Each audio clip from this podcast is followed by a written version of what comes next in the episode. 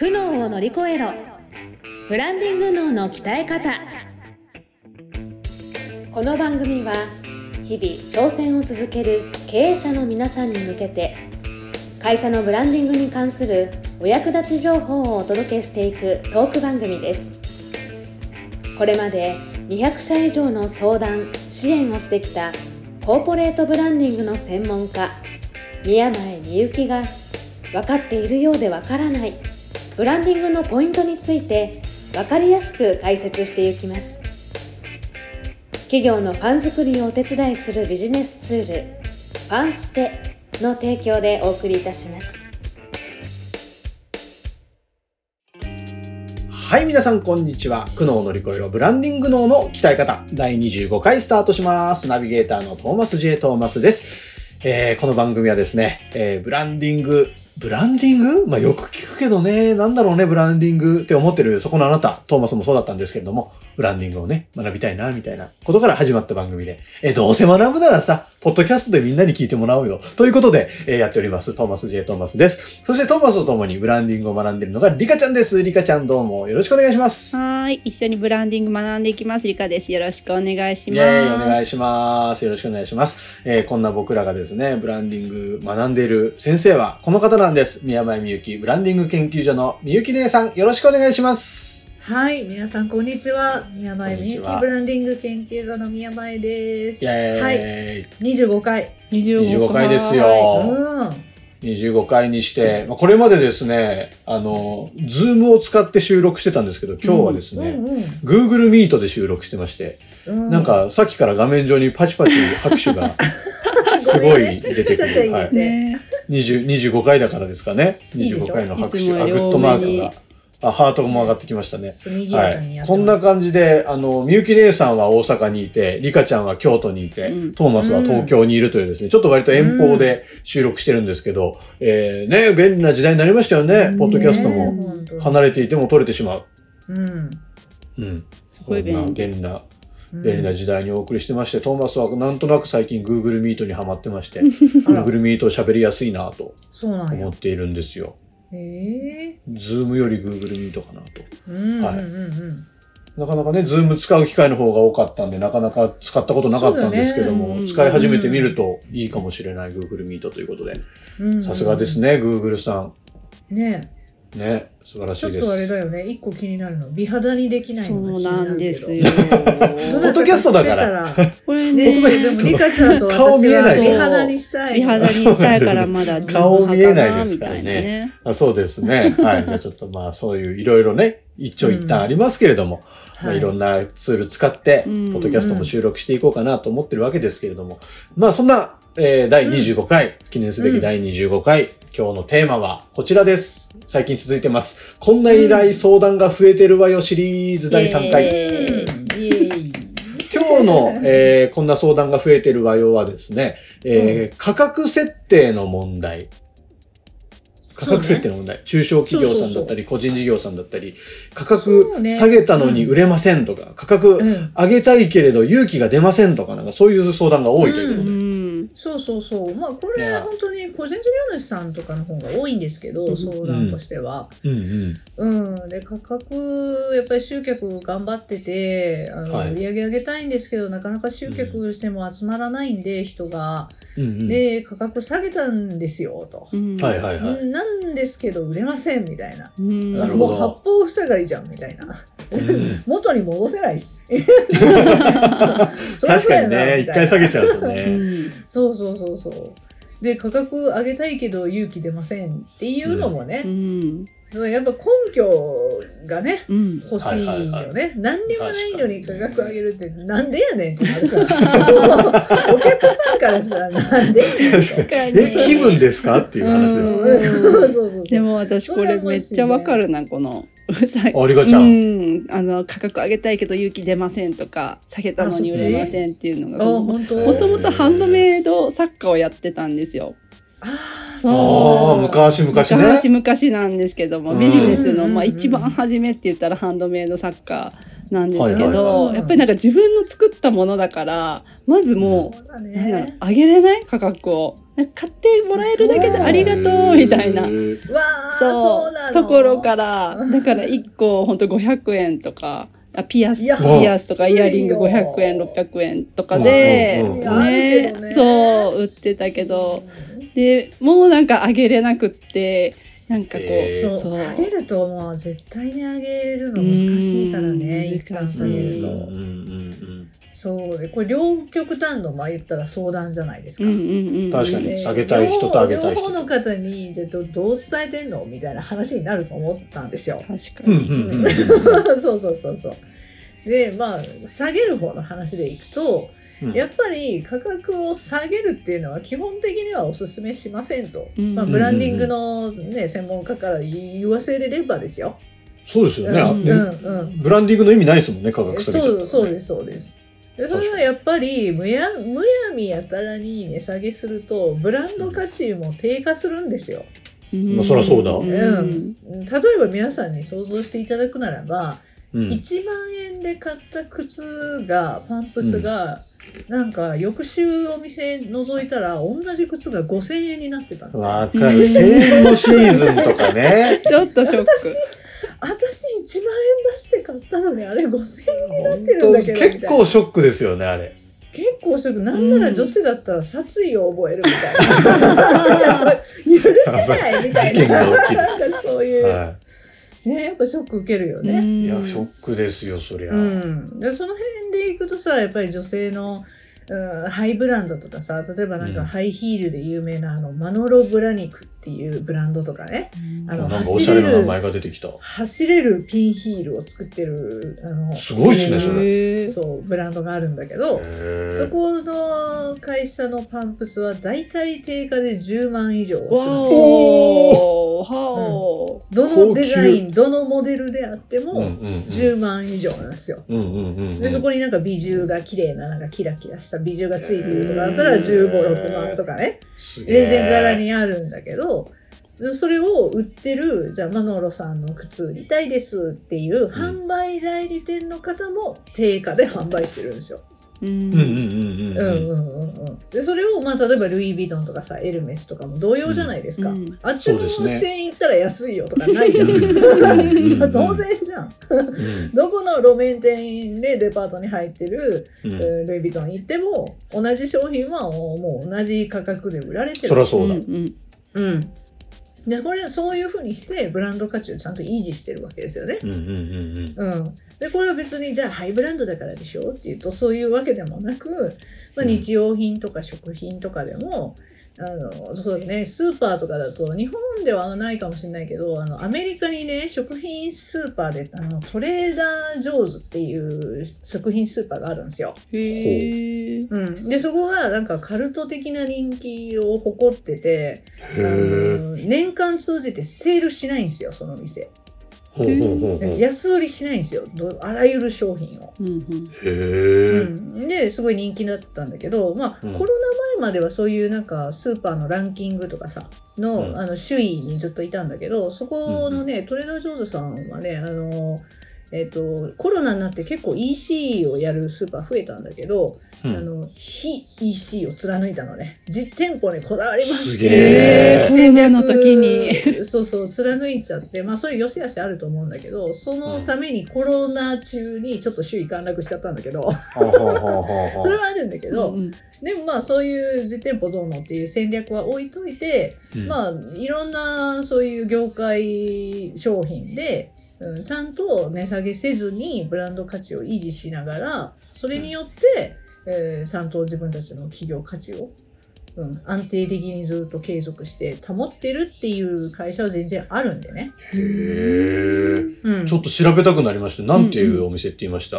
トレーダー・ジョーズっていうところだね。トレーダージョ日ーズ。本日本にはないかなトレーダージョーズって上手上手うまい上に手じゃないですよ。日本語じゃないです日本語じゃないですよト。レーダー上手。トレーダー上手。か全部カタカナでいいですかね。まあ英語か。英語表記ですよね。うん、そうそうそう。カルト的な人気って気になる。なんで値下げしないのに。不思議でしょうがない。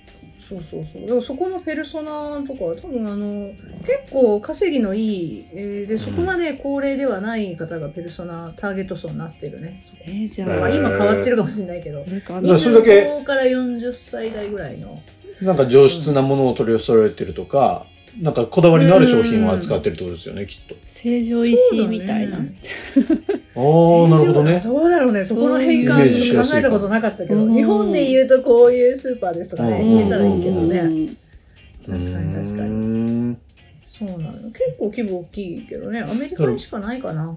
なるほど。えしっかりブランディングをすれば、そういうふうに値下げをする必要なんて考えなくても済むような住むようなそうそう形が出来上がるとだ。から値下げするなっていうか値下げをしなくてもブランド価値を維持する方法はできるし、集客もできるはずなんですよ。うんうんうんうん、でそのやっぱりその値下げするとブランド価値が下がるって私は言ったんですけどうん。うんそれってブランド価値が低下するとどうなるかって言ったら信用を失うということになるじゃないですか。はいはいはいで。それがさっき言った「私1万円で買ったのに5,000円になってる」とかなるともうあの店で買わないとかどうせまたセールするんでしょ？とかなるとさ、普段の売り上げが下がったりとかそうっすよね。セールしか行かなくなっちゃうもんね。そうそうそういうことになるじゃん、うん。そうするとトータルで見て売り上げ下がっちゃうみたいな。ね、確かに。うん。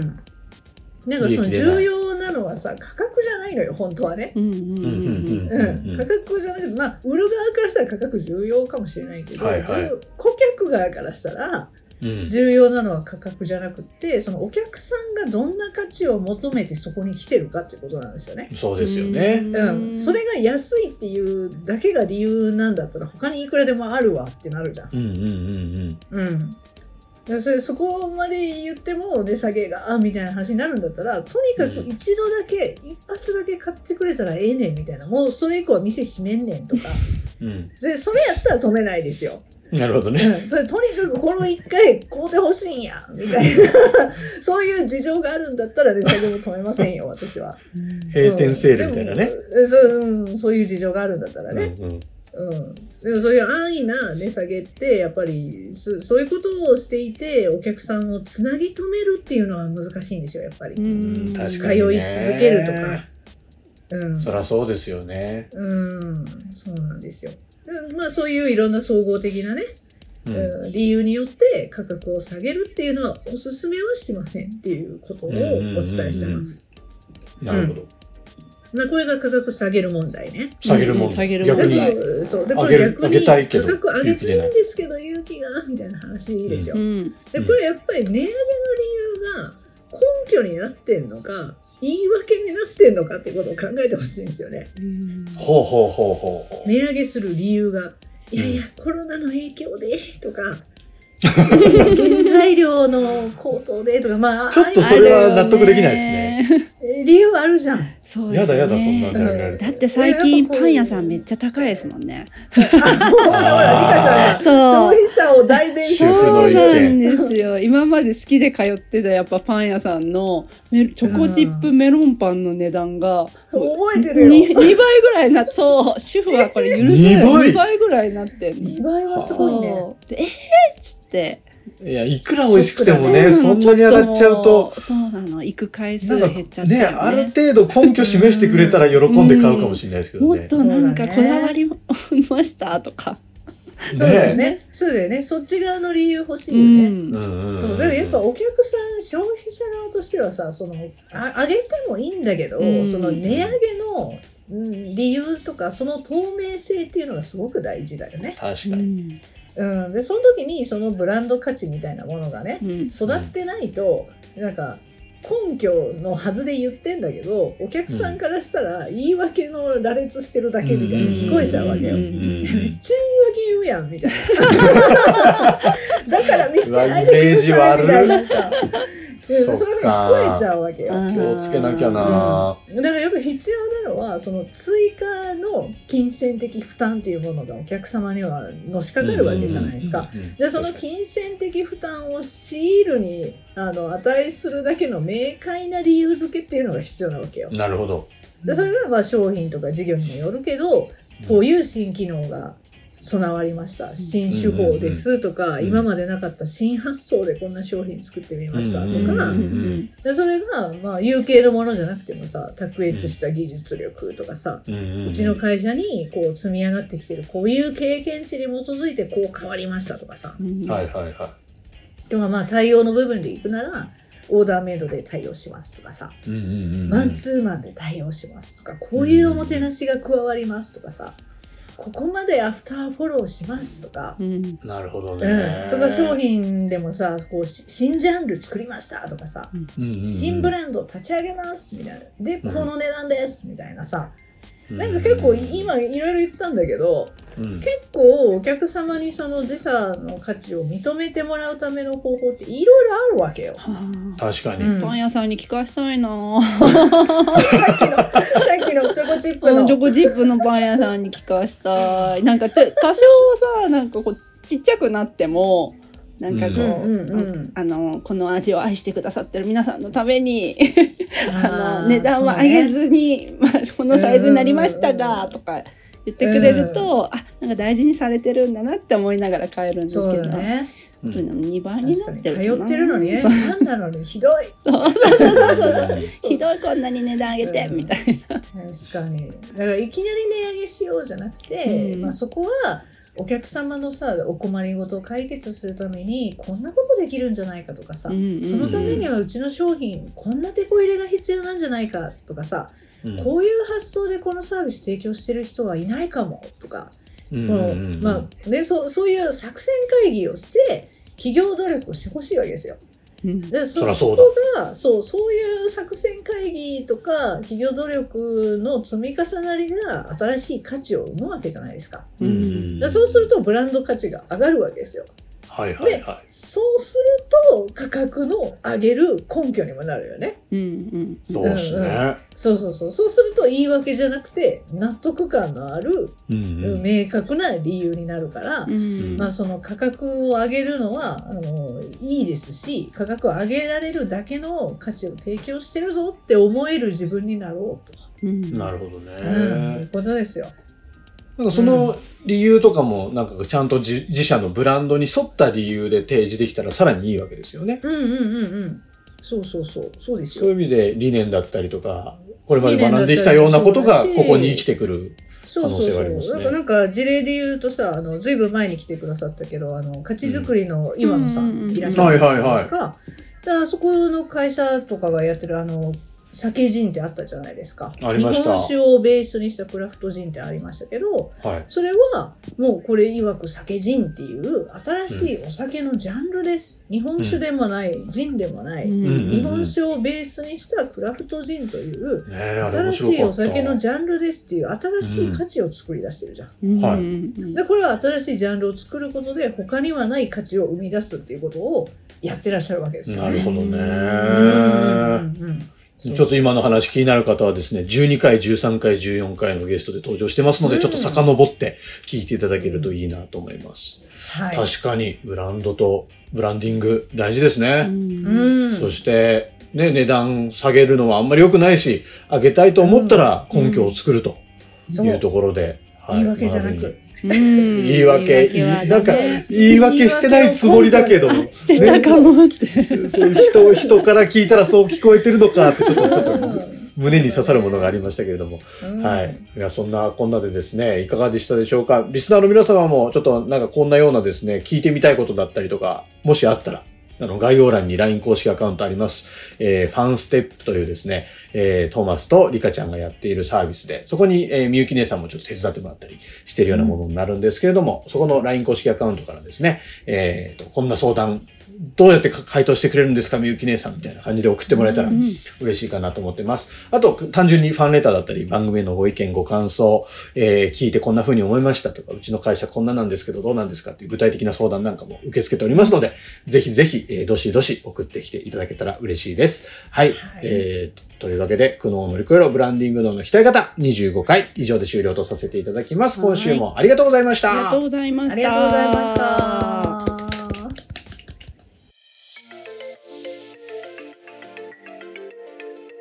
今日のポッドキャストはいかがでしたでしょうか？番組ではブランディングについての相談を募集しています。概要欄にあるファンステの LINE 公式アカウントからお申し込みください。それではまたお耳にかかりましょう。ごきげんよう。さようなら。この番組は提供。企業のファン作りをお手伝いするビジネスツール。ファンステ。プロデュース。ライフブルームドットファン。ナレーション。ゴーマフーコがお送りいたしました。